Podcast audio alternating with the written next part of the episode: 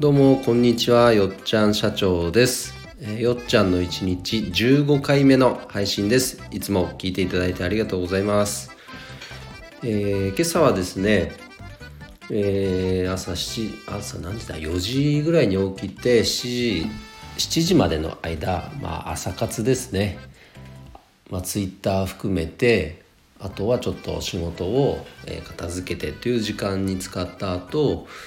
えー朝食を食べて午前中は、まあ、子供とちょっと過ごした後家の中の掃除をずっとしてました。あのー青木県の人はですね結構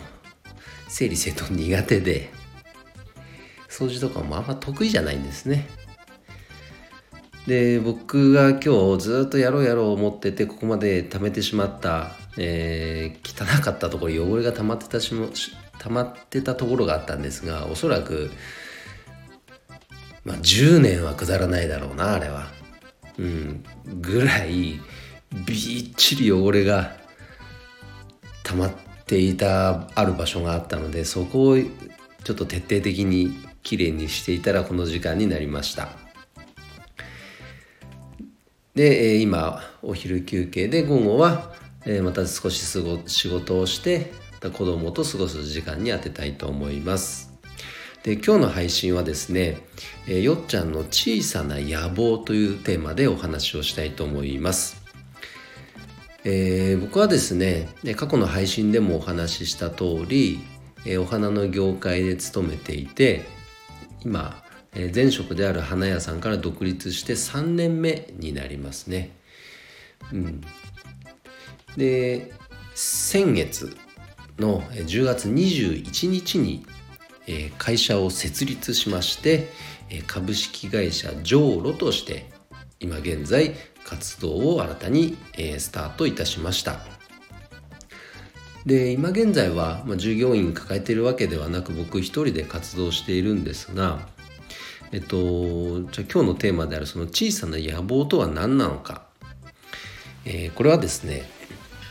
まあ僕が住んでるこの青木家はですね、えー築もう90年になる古民家なんですよ。もう家の中にはもう立派なこう梁がねぶっとい梁が通っていてもう差し鴨居方式って言ったっけな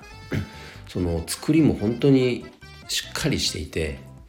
ただやっぱり古いお家なので部分部分でねちゃんと断熱とかしないとやっぱ快適には過ごせないのでなんか継ぎはぎのようなリフォームを重ねてきて今がある状態なんです。で母屋はまあそういう状態なので、まあ、僕がねしっかりまあお金も貯められるようになったらちゃんとこの家全体をまあ綺麗にリノベーションしてで梁とかねそういう昔ながらのものはきちんと残して、いわゆる古民家再生ですよねそんな自宅にしたいなというこれはプライベートの目標がありますで仕事の方でのその小さな野望なんですが母屋の隣に、えー土蔵があるんですよ。これまた写真をね、えー、とリンク貼っておきますが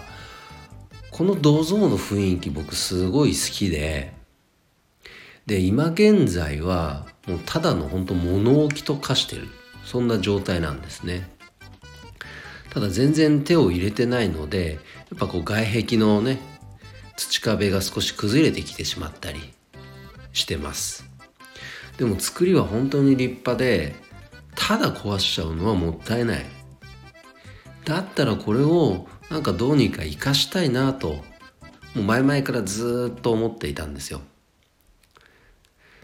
でやっぱり考えたのはもうこれをオフィスにしようと、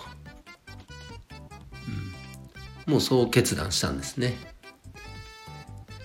でじゃあどんなオフィスあどんな土蔵なのかっていうのはまたリンクを貼っておきますのでぜひ見ていただきたいんですが僕結構そのフルドームとかこう、まあ、古民家もそうですけどそういった古いものってなんか結構好きであの新品にはないやっぱ風合い味わいがあるじゃないですか。でねあの昔のものって意外と作りがしっかりしていたりだからちゃんとあの手入れさえしていけばもう長くずっと使えるというものも結構あるんですよね。うん、だからそういった古き良きものじゃないですがそれはやっぱ大事にこう活用していきたいと思います。そういった古いものとあとはやっぱりこう最新のもの現代のものこの組み合わさったそれが融合したようなねこの空間って僕なんか好きなんですよね。だからそんなオフィスにしたいなと思っていますしあとまあ住んでる場所がやっぱ田舎なのであのちょっとまあカフェでも行こうかとかね。ちょっとその辺でお茶でもしようかってなった時にいちいち車でこう移動して移動しないとそういう場所がないんですよ。だから本当うちの妻含めてこのママ友がねふらっと集まれるような場所であったり近所のおじいちゃんおばあちゃんがちょっとこうお茶を飲むような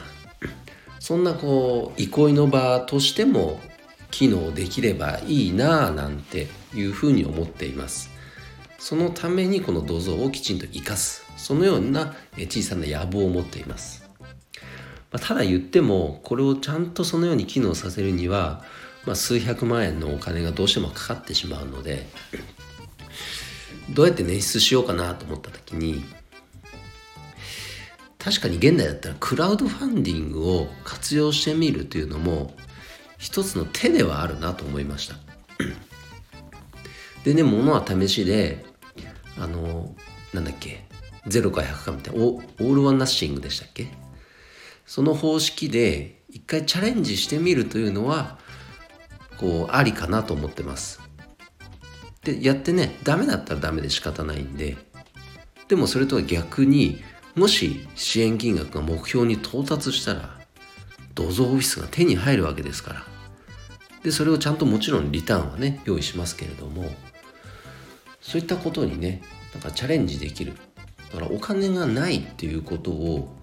理由にしなくていい時代にやっぱなってきてるんじゃないかなというのをこうクラウドファンディングを改めてねこう考えた時に、